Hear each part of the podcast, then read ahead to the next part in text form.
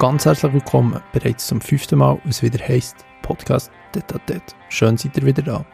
Heute mit einem Modedesigner. Er hat sich während Corona selbstständig gemacht und hat vorher Archet in Genf studiert. Laut der Vogue Germany gehört er zu den fünf vielversprechendsten Designern aus der Schweiz für die Zukunft. Herzlich willkommen auf dem Podcast mit dem Luca Tanner. Schön bist du da. Los geht's. Wie ist es abgelaufen für dich während, während der ganzen Pandemie, dich selbstständig zu machen und dann noch in diesem Bereich? Ich denke, das, was halt gefällt, ist ein Vergleich zu, wie es sonst eigentlich wäre Klar, ja. Ähm, ich würde sagen, eigentlich, es, es hat auch Vor Vorteile gehabt. Also, ja. ich denke gerade irgendwie, es ist gut, langsam hat, äh, anzufangen und nicht gerade direkt ähm, vor grossem Publikum irgendwie äh, die Kollektion müssen zu präsentieren, sondern halt in einem kleinen Rahmen. Mhm. Und ja, einfach der Vergleich hat gefällt. Äh, was wäre gewesen, wenn ähm, irgendwie halt mehr Presse wäre vor Ort gewesen, wenn mehr Einkäufer vor Ort wären gewesen und so Sachen, ja. Gut, es ist ja nicht, wie, es ist ja nicht deine, deine erste Modeshow gewesen, nehme ich an. Ähm, also ich habe jetzt bis jetzt zwei Modeshows, die ich als selbstständiger Modedesigner präsentiert habe. Ja. Und vorher habe ich einfach die Abschlusskollektionen präsentiert. Also eine in Basel, wo ich äh, den Bachelor gemacht habe. Mhm. Und eine in Genf, äh, die Masterkollektion. Ja. Aber du hast ja, glaube ich, noch zwei Praktikum gemacht bei Heider Ackermann und Ekaus Latta, wenn ich mich nicht täusche. Ja, genau, ja. Dort bist du sicher auch immer wieder mal einer gewesen, oder? Ja, genau. Beim Heider Ackermann bin ich bei zwei Modeshows und bei Ekaus Latta bei einer. Ja. Du selber hast ja an, an in Genf studiert. Was würdest du sagen, braucht's, braucht ein guter Modedesigner heutzutage irgendwie jeder Zweite macht sein, seine eigenen T-Shirts oder will mal ein T-Shirt rausbringen und designt selber etwas, braucht ein guter Modedesigner ein Studium als Background sozusagen? Mhm. Ja, ich würde schon sagen, weil ähm, ein T-Shirt bedrucken geht halt unter Merchandising mhm. und unter ähm, das Kommerzialisieren. Und ich glaube einfach, dort wird dann irgendwie das Unternehmen stehen. Also irgendwie, was repräsentierst du und das alles. Und dort braucht es halt Aufbau, aber es hat mit nicht viel zu tun. Ähm, Im Modedesign-Studium lernt man halt auch Schnitttechnik, ähm, ähm, Stoffe auswählen, und all das. Und das macht eigentlich schon einen guten Modedesigner aus. Ja. ja, und sicher auch irgendwie, wie man näht und auch die Qualität des Stoff. Ja, die Verarbeitung und ja, genau. Ja. Ja, weil eben, das haben wir gar nicht so überlegt, dass eben das eine, wie, wie du sagst, mehr Merch ist und eben ein Sportler bringt noch sein T-Shirt raus und bedruckt es und eben nicht, wie du sagst, Mode in dem Sinn, ja. Ja ich habe vorher ein bisschen Kleider angeschaut von, von Eka aus Latta und dann deine eigenen. Es hat ein bisschen Parallelen, kann das sein? Ja, das also stimmt schon. Hat dich ja. inspiriert, oder? Genau, also ich auch, eigentlich während dem Studium habe ich nicht so fest ähm, Stricksachen hergestellt und ja. gemacht. Und bei Latta habe ich wirklich gesagt, dass, dass Stricksachen wirklich etwas einen Mehrwert dazu gibt zur Kollektion und ich finde es so extrem spannend, kann man äh, durch Stricksachen die eigene Technik äh, rausbringen oder Farbkombinationen können machen und so. Und als Jungdesigner ist es sicher recht schwierig, weil ähm, es geht halt recht ins Geld, wenn man irgendwie einen speziellen Stoff möchte herstellen Und bei der, beim Strick geht das ziemlich einfach. Und nachher auch Eckhaus Latta macht auch Unisex-Kleider mhm. oder ja, also von der Wert her ähm, ist es ziemlich ähnlich. Ja. Sie machen doch ja, komplett eben genderneutrale Kleider, oder? Ja, und auch recht divers in der, im Casting von den Models und so Sachen, ja. Ja, das haben die, äh, mich auch noch interessiert, was, wie, wie kann man sich das vorstellen, wenn man jetzt Unisex-Kleider designt? Wenn du jetzt ein T-Shirt für einen Mann oder für eine Frau designst? Mhm. Also schon mal der Körperbau ist auch ganz unterschiedlich. Ja. Äh, bei einem T-Shirt geht es noch. Also da kommt es eigentlich, auf die Größe drauf an. Vielleicht machst du äh, ein T-Shirt. Für Männer wäre es dann Größe L und für Frauen mhm. Größe S, M. Und ja, sonst ja, kommt auf die Schnittkonstruktion drauf an und auf das Material, eigentlich, das du verwendest, dass es wirklich für beide passt und stimmt. Was, was musst du dann machen? Irgendwie ein Mittelmaß finden, etwas zwischendrin? Muss man da Kompromisse eingehen oder geht es gleich irgendwie, dass perfekt, der Schnitt nicht perfekt ist für beide Geschlechter oder wie auch immer? Ja, du musst viele Fittings machen eigentlich und ja, ja nachher schon anpassen oder Kompromisse eingehen. Und wenn es halt nicht ganz passt, dann, dann ich es halt schon ähm, eher einer Frau geben oder einem Mann. Ja. Ja. Dein eigenes Modelabel heisst ja Luca Xavietaner, wenn ich das richtig verstehe, oder? Genau, ja. Äh, für, was, für was steht dein Label, also was ist die Botschaft, die du damit möchtest vermitteln, wenn man dem so kann sagen mhm. ähm, Ja, etwas nach dem Aufbau eigentlich. Ähm, was ich gerne vermittle, ist schon Unisex Kleider oder einfach das, der, der Zerfall von ähm, stereotypische Männer- oder Frauenbilder. Mhm. Das eigentlich interessiert mich. Und dann sollte es auch für Qualität stehen, es sollte auch für ähm, interessante Stoffe stehen.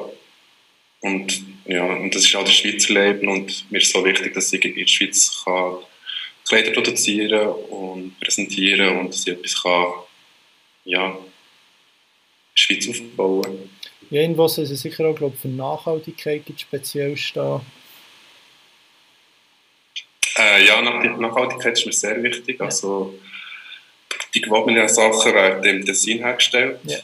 Ähm, die Stoffe der neuen Kollektion kommen alle von der Schweiz. Das ist mir auch sehr wichtig. Und nachher von, den Stricksachen, die werden in Holland produziert. Und das Garn kommt aus Italien. Leder hast du, glaube ich, aus Ungarn, kann das sein? Genau, die Sachen werden in Ungarn hergestellt. Jetzt ähm, bin ich schon recht weit mit dem Prototyp mhm. und die, Tasche, die erste Tasche sollte jetzt äh, ja, Ende August vorgestellt werden. Das ist das, was du für den Sommer geplant hast, oder? Genau, ja. ja. Das Spezielle an deinen Kleidern ist ja, glaube unter anderem auch so die geometrischen Formen. Genau, das gibt ja. bei der letzten Kollektion, oder? Genau, also vorher, also die erste Kollektion ist halt alles so ein bisschen rechteckig und ja, quadratisch und auch so geschnitten eigentlich in der, in der, in der Schnittkonstruktion. Mhm. Und die letzte ähm, hat, ist eher rund und hat hier ähm, Kreise gestrickt. Ja, also die erste war die mit dem, mit dem Tanktop, da, wenn man dem so kann sagen mit den Quadrat, die drauf sind. Und die letzte war dann die mit der, mit der Jeansjacke, die dir, glaube sehr gefallen hat, oder? Ah, das ist die erste, ja. Das, ah, das ist schon noch die erste. Ja. Mhm. Ja, die Jeansjacke sieht sehr gut aus, muss ich sagen. Ja, merci. Es ist auch inspiriert von der Stricktechnik. Ja. ja. Die ist im Gegensatz zum Quadratischen ja dann eben mehr geschwungen, wie du sagst. Oder genau, für ja. mich so als ja, das stimmt. Ich, ich kann einen Kontrast machen ja, zwischen Quadrat und etwas recht Organisches. Ja. ja. Ja, du sprichst eigentlich eben, deine Kollektionen sind Unisex, es spricht schon mal alle an, grundsätzlich. Das ist mir wichtig, ja. ja. Aber wenn willst du ganz speziell damit sicher mal Mode interessiert, nehme ich an. Mhm. Aber, ja, nicht nur, eigentlich nicht nur. Also mir ist so wichtig, dass einfach die Leute, die, die eben die Kleider zum Beispiel schön finden, die auch können kaufen und tragen. Ja. Also marketingtechnisch ja, ist mir auch wichtig, das offen zu lassen. Also, ja, ja. ja, spannend. Aber du hast ja, glaube ich, auch mal gesagt, du hättest es am liebsten, wenn, wenn, du irgendwo auf der Straße jemand antriffst, dann trägt er deine Kleider und ja. Genau, ja. Aber wie vorher schon gesagt, also das ist bewusstes Zeichen gegen Fast Fashion, wo ja eigentlich oft Designer einfach möglichst schnell kopieren. Ja, ein gewisses so für die grosse Umweltverschmutzung der Kleiderindustrie stehen. Und möchtest eben mit, mit dem, was du machst, die Produktionskette transparenter machen. Aber dann frage ich mich auch hier, der Otto-Normalverbraucher kauft sich ja nicht irgendwie ein Oversized Sweater von, mhm. zum Beispiel vom, vom Luca für 300 mhm. Schweizer Franken. Ja. Wie, wie findest du da irgendwie ein gewisses Mittelmaß, dass es noch umsetzbar ist? Also zum Beispiel, wenn man H&M anschaut, ja. ich glaube, ähm, der ursprüngliche Gedanke, was ich hatte, war extrem gut. Gewesen. Also einfach auch demokratisch können Mode produzieren für äh, Leute, also für alle Leute, die ja nicht unbedingt Mode interessiert sind, aber die das halt als Notwendigkeit brauchen. Mhm. Und das, das, der Gedanke finde ich extrem schön und der ist leider verloren gegangen. Also, es geht ja nicht, ja, ich denke, es, es, ich denke, wenn sie kleinere äh, Produktionen machen, äh, zu einem fairen Preis und nicht alle Wochen irgendwie den ganzen Laden neu müssen eindecken mit neuen Kollektionen und so, wäre das in Ordnung. Aber es ist wirklich äh, es viel zu viel wird produziert und verschmutzt eigentlich mit, wie sie jetzt momentan. Ja. Und dann ja auch immer extrem viel wieder gibt, eben teilweise ja wirklich irgendwie innerhalb von einer Woche wieder der ganze Laden ausgewechselt mit einer neuen Kollektion. Das ist halt das Gewisse, glaube ich, einfach das, was halt die Menschen möchten, irgendwo. Nicht alle, denke ich. Also, es, es, also ja, es ist halt auch anhand von, von unserer Gesellschaft oder von Instagram und so, dass man immer das Neueste muss haben oder yeah. sich immer neu muss präsentieren oder irgendwie eine andere Identität möchte annehmen oder so. Aber ich denke, ja, man muss auch irgendwie keine Ahnung, zufrieden mit sich selber sein und auch wissen, was man möchte tragen und, und, ähm, und das auch anlegen und brauchen. Also es, es wird auch sehr viele Kleider einfach eingekauft und nicht getragen. Ja, also das Gewisse ist ja doch sicher auch, wenn du dafür mehr für ein Kleidungsstück ausgibst, mhm. hast du dafür vielleicht auch mehr Freude wiederum dran, weil du weißt, du hast ein gewisses für das Stück geschaffen und dann hast du das ja. können leisten und hast dementsprechend auch mehr Freude, wenn ein H&M-Shirt kaufst für 5,50 Franken. Genau, und ich glaube, man überlegt auch viel mehr. Also, will man, jetzt so viel Geld ausgeben für ein Kleidungsstück oder nicht? Und das heisst eigentlich, ja, es gefällt einem und man sieht sich selber auch das Tragen. Das, das Gefühl ist, eine Produktion in der Schweiz dementsprechend gleich wohl möglich, wenn es wie eine kleine Änderung gibt im Denken von ich glaube, im Preis wird halt nicht mega günstiger sein, wenn du in der Schweiz produzierst, weil wir halt hier die nicht Arbeitsbedingungen haben wie in Indien oder in China. Ja, also ich denke, ja, es, es, es, es ist teurer, aber ähm, ja, nachher fällt natürlich auch Transportkosten weg mhm. oder Zollkosten. Aber schlussendlich ist es immer noch teurer, ja. Und es ist halt eine kleine Menge, die man produziert. Und da kann man nicht irgendwie ein Prozent rausschlagen oder so Sachen. Ja. ja. Aber hast du das Gefühl, es wäre möglich, günstigere Kollektionen zu machen, auch in der Schweiz? Oder wird dann jedes Kleidungsstück halt zwingend 300, 400 Franken kosten?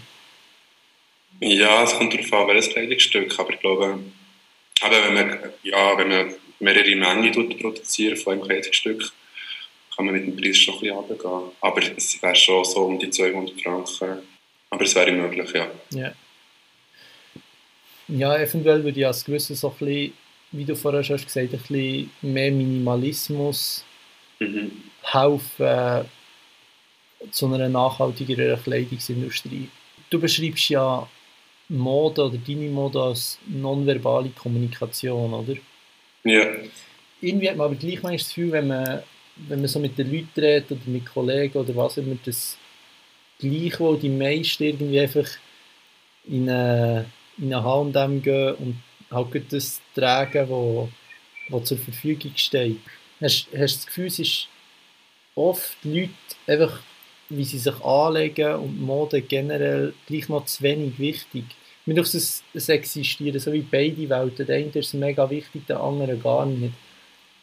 Aber mhm. eben, wenn man es so anschaut wie eine nonverbale Kommunikation, das sollte eigentlich jedem wichtig sein. Ja, ich glaube, also jede Person tut eigentlich etwas ausdrücken mit ihrer Kleidung. Ja. Also, ob schon es unterbewusst wahrscheinlich ist, äh, schon nur die Farbigkeit sieht auch schon etwas. Ähm, ja, ein paar halt die Leute als die anderen, aber ähm, und es sieht auch recht viel über einen Menschen aus, also nicht oberflächlich denkt oder so, aber ähm, man gibt halt schon recht viel Preis durch die Mode oder durch die Kleider, die man hat. Also ist eben, ja, wenn einer einfach denkt, es ist mir ein bisschen gleich oder so, sagt es halt auch wieder etwas über ihn aus. Ja. Was, was werden wir in Zukunft noch alles so von dir sehen? Ähm, aber die Wandtaschenkollektion. Ja. Die neue Kollektion wird eher auf ähm, Hemli fokussiert sein und auf wasserabweisende Stoffe und atem atmungsaktive Stoffe. Also wird es ziemlich funktional sein. Ja, die kommt gut mit, die kommt gut mit äh, Handtaschen zusammen. Genau, ja. ja. Ganz zusammen präsentiert. Was ist denn die Schwierigkeit bei, bei wasserabweisenden Stoffen? Äh, wir müssen ausprobieren, aber ich denke, die Glätten. Okay, ja. Also das kann man sich nicht so... Ah, nein, sorry. Und eventuell auch ähm, vom Stich her, es halt ziemlich ähm, eng aneinander gewoben ist. Ja. Stoff. Von dem her kann ich mir auch vorstellen, dass die Nadel nicht immer unbedingt gut durchsticht. Aber das muss man ausprobieren. Ja. Was, was nimmt man denn da für Stoff? Also, keine ich stelle mir das so vor wie eine, wie eine Regenjacke, du nimmst einen Neopren und mhm. dann machst du aus dem ein Kleidungsstück oder irgendwie ein Gore-Tex oder was da alles gibt, aber ich glaube, das ist nicht unbedingt die Vorstellung dahinter. Nein, aber es ist wirklich, also man sieht es nicht an, dass es wirklich wasserabweisend ist. Es ist ähm, alles natürlich. Ja. Es ist nicht imprägniert und es ist einfach durch die Technik, wie es gewoben worden ist, ist es äh, wasserabweisend. Ja. Aha, okay, also es wird dann so wie, wie recht eng zusammen gewoben und mhm. das wiederum wird es, dann wasserabweisend. Und das soll der genau. Temli sein, den du machst, oder? Sorry? Das wäre der Temli sein, den du machst, oder wird das nochmal ganz etwas anderes sein? Nein, würde gerne Hosen machen, Jacke. Ja. Und die Jacke, was kann man sich da vorstellen? So eine, ein Mantel mehr oder eben in Form von Regen, Regenjacke? Oder? Ja. ja, es wird äh, wahrscheinlich entweder ein Poncho sein, aber äh, vielleicht auch Jacken und ja, vielleicht auch Anzug, fände ich noch recht schön. Oder so eine, ja. eine Mischung halt zwischen Anzug und einer Jacke. Ja. Mhm. Zeigen kannst du mir auch noch nicht im Jahr. Nein, ist nicht so viel rum. Nicht. Jetzt ein Anzug, würdest du auch, würdest auch Unisex machen oder würdest du dann für Männer oder für Frauen oder eben nach wie vor? Ja, ich finde, ich finde es wichtig, wäre der Unisex. Ja. ja. Ja, der Anzug, der repräsentiert auch recht viel. Also Gesellschaft her oder von der Position her. Also, ja, ich finde das wie, gut. Ich finde das auch beide angeben. Ja, klar. Wie meinst du von der Position her? Also, ja, also, äh, von der Arbeitswelt her oder ja. äh, Männer halt mit Anzug oder mit Krawatte repräsentieren hat ein ziemlich grosses Bild von Repräsentation. Und die Handtaschen, die werden, wie muss man sich da Unisex-Handtaschen vorstellen? Ähm, rechteckig, also wieder vom, vom Quadratischen oder von ähm, Geometrie her. Yeah. Und wirklich sehr schlicht, ja. ja. Und, Geo Geometrie, was spielt das? Wie wichtig ist das Instrument in der Modewelt? Ähm, ja, für mich gibt es auch eine Absicherung für zum Beispiel Beschnitttechnik. Mhm. Also ich finde es recht gäbig, geometrisch können zu arbeiten und dass am Schluss alles zusammenkommt und das alles zusammenpasst. Du sagst Beschnitttechnik, jetzt, wie muss ich mir das vorstellen, Beschnitttechnik? Also das mit Muster ja. Dass der Geometrie hilft, richtig zu schneiden, oder wie? Ja, oder einfach, wenn man das, die ähm, Schnittmuster zeichnet. Ja. Okay, spannend. Jetzt, wenn man von dir zum Beispiel die Handtaschen kaufen will, wo, wo kann man die kaufen? Kann man bei dir im Laden, in Bio oder im Atelier oder... Ja, jetzt für die neueste, also für, für die Kollektion, die ich präsentiert habe im Februar, mache ich einen Online-Store und auf Instagram werde ich das anbieten und es bin ich auch angefragt worden von ein paar Läden und ich habe es dort gekauft. Ja in, in, also irgendwie in, äh, Das sagen wir in, äh, in einer PKZ zum Beispiel. Nein, nein, nein, es wären eigentlich so kleine Concept Stores oder ja, äh, ja dem Stil. Wo du es dann auch würdest verkaufen Ja. Oder eben via Instagram direkt bei dir. Genau, ja. Aber das Atelier hast du in Bio ganz separat oder ist das bei dir in der Wohnung? Oder? Ja. Ah, das Nein, das ist wirklich bei mir in der Wohnung. Ich habe jetzt ja. eine größere Wohnung genommen und ja, ein Zimmer, wo, wo mein Atelier ist. Und es ist mir auch wichtig, dass, es, dass ich ein unabhängig bin von ja, anderen Designern oder äh, Institutionen. Ja. Aber bist du vorher so in einem in einem Coworking Space für Designer gewesen, oder wie kann man? Genau, ja, das war in Zürich, gewesen, ja. Ja, aber ah, noch nicht zu Bio bist in dem Fall. Genau, ja. ja. Wie kann man sich das vorstellen? Ah, bist mit, hey, alle tun sich auch irgendwie die Maschinen teilen und alles mögliche und jeder macht ein sein eigenes Ding, oder wie? Ja, es ist einfach auch eine Schule. Also, ja. sie, also die Maschinen und Computer- und Softwareprogramme und so alles an Schule und sie haben dann einen separaten Raum aufgemacht für, eben für junge Designer oder für mhm. äh, Interessierte, die dort können, ähm, ein Pult mieten und dann können sie alle Maschinen brauchen und so, ja. Ah, das ist dort eingemietet? Genau, ja. Jetzt, ich glaube, der Grund war ja, warum du selbstständig gemacht hast, um zum, wie es das Wort dann schon sagt, selbstständiger sein. Mhm, mh.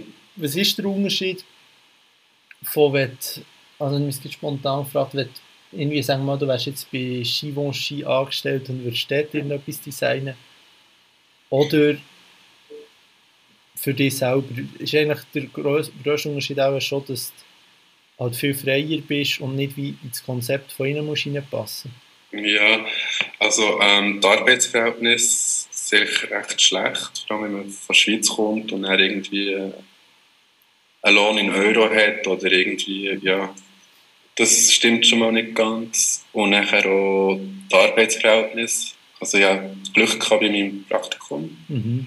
Aber sonst ist schon, muss man unten und zuerst mal aufsteigen und sich beweisen. Und ja, ich habe mich jetzt selbstständig machen, weil ja, das mal ausprobieren eigentlich. Also yeah. die erste Kollektion war wirklich ein Ausprobieren, gewesen, ob es verlaufen, eben, ob ich zum Beispiel der, der Mod Suisse würde zu Suchen kommen und wie ist die Reaktionen vom Publikum, von den Medien und so. Das hat mich interessiert und in der Schweiz gibt es halt noch nicht so viele Designer oder ähm, Modefirmen. Von dem her habe ich auch gedacht, es wäre eine Chance, selbstständig zu machen. Aber nachher zum Beispiel, wenn du bei Givenchy bist, hast du natürlich vor, ähm, vom Design her oder so kannst du viel weitergehen, kannst viel die besseren Materialien brauchen und ähm, schaffst in einem Team, das wirklich ein gutes Wissen hat. Das ist natürlich auch spannend, ja. Also, wenn du selbstständig bist, musst, ja, musst du dich um alles kümmern und es ist sehr viel Aufwand, ja. Das haben wir noch gar nicht so überlegt wegen den Arbeitsbedingungen, das stimmt halt sicher, ja. Ja, das ist so gut, ja. Ja, man denkt sich halt immer, ja, jetzt als Designer ist doch muss doch super sein, wenn du irgendwie, äh, ja, kann ich bei den ganzen französischen, italienischen Designer kannst arbeiten, aber in dem Fall nicht so, nein. Ja, ich weiß nicht genau, also ich denke wirklich nicht, also von anderen oder ja, halt, wo Praktikas gemacht haben, musst du durch und musst ja. arbeiten und die Überstunden werden nicht unbedingt bezahlt und so Sachen, ja. Was wäre denn so ein erstrebenswerter Platz oder was, welche Firma hat einen guten Ruf? Ah, schwierig zu sagen. du in Holland hast es ja, glaube ich, gut gehabt. Ja, ja, es war schon gut, gewesen, aber ja, es war auch streng gewesen, natürlich. Ja. Natürlich, ja, die Modehäuser oder so gegen aussen sind immer sehr gut repräsentiert und so, aber ja, intern muss man es schon noch ein bisschen besser anschauen. Aber natürlich, ja, ich weiß nicht. Als, also als neu Einsteiger in Mode oder in Modehäusern musst du wirklich aufarbeiten. Ja. Das ist streng, ja. Ich nehme an, dein Ziel ursprünglich ist vielleicht gleich gewesen, eben bei so einem, bei so einem Modehaus zu arbeiten? Oder hast du dir immer gedacht, am liebsten schon dein eigenes? Äh, ähm, nein, das wäre schon mein Ziel gewesen, denke ich mal. Also ja. beides eigentlich. Also, ich denke, so zum Beispiel das Studium in Basel oder in Genf wird mir kommen, so ausbildet, dass man eigentlich selbstständiges Modelleben könnte.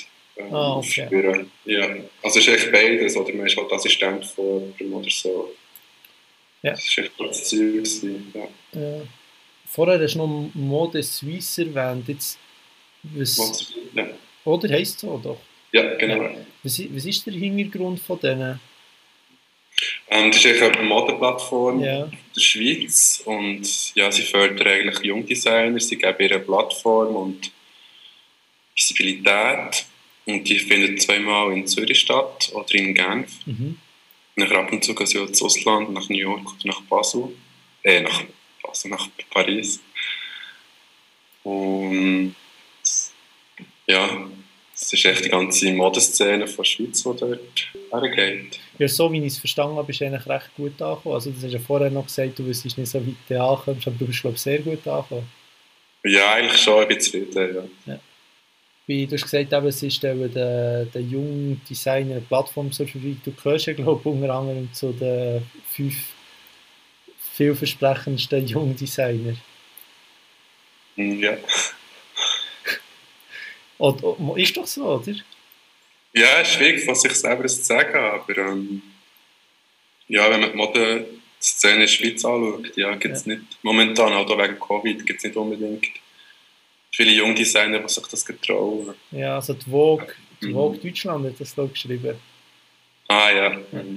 Die bekanntesten so jungen Designer, die erfolgreich sind worden, sind auch ja irgendwie Ivy oder der, der Julian Ziggerli, nehme ich an. Ja. ja. Was, was zeichnet denn die beiden zum Beispiel aus? Ähm, Ivy macht halt Lederwaren und ist halt eine eigene Nische, denke ich mal. Und ähm, bei ihr passt, also ist sicher die Qualität, die stimmt, das Produkt, mhm. stimmt. Und nachher auch, wie sie es vermitteln, also mit, mit, ähm, mit den Fotoshootings extrem schön. Und sie hat dann auch irgendwie Stars können einkleiden und das gibt natürlich Visibilität und auch einen Namen. Ja. Dass sich das Ganze lohnt, wie, wie bekommst du das über, über die, eine gewisse Masse am Schluss kannst herstellen ja. ja. ja. Oder wenn du genau weißt, äh, was, wer ist dein Zielpublikum eigentlich, oder wo, wen sprichst du am besten an? Ja. Du bist für den Schweizer Kulturpreis nominiert gewesen, wie ich gesehen mhm. wer, wer hat am Schluss eigentlich gewonnen? Das habe ich mir finden. Ja, genau. Es hat eigentlich gar keinen Gewinner gegeben, weil wegen Covid hat es nicht stattfinden ja. Und das Preissumme ist schnell aufgeteilt worden auf alle Nominierten. Also hast du eigentlich auch gewonnen? Ja, eigentlich, eigentlich nicht, aber ein Teil vom Preisgeld, ja. So, ja, zum Abschluss, wo wo man deine Mode kann finden kann, bei die neue Kollektion auf deinem Instagram. Genau, ja. Und, Umfeld, ja, ja. Und wo noch, sorry? Äh, Online-Store Online kommt alles noch, ja, ist gerade noch... Ist... Aber da findet man sicher auch über dein Instagram. Ja. Eben bei einzelnen Boutiquen, aber das kommt sicher dann auch noch. Genau, ja. Wo was. Und die selber, wo findet man die am besten? Über deine Website, die kann ich schon verlinken. Und auf Instagram vermutlich. Genau, ja. Beide Kanäle. Sehr schön. Dann werde ich das anfügen und dir danke vielmals für deine Zeit. Merci dir. Gute Zeit. Ja, merci. Mach's gut und viel Erfolg mit der Kollektion. Merci gleichfalls. Ciao, ciao. Ciao. Das war es mit dem Luca Tanner. Ich hoffe, die Folge hat euch gefallen und ihr habt irgendetwas mitnehmen Seine beiden Kanäle verlinke ich euch in den Show Notes. Ich wünsche euch einen schönen Abend, einen schönen regnerischen Sonntagabend und freue mich, euch in einer Woche wieder auf dem Podcast Tete zu begrüßen mit einer nächsten Folge. Bis dort, bleibt gesund und schöne Woche.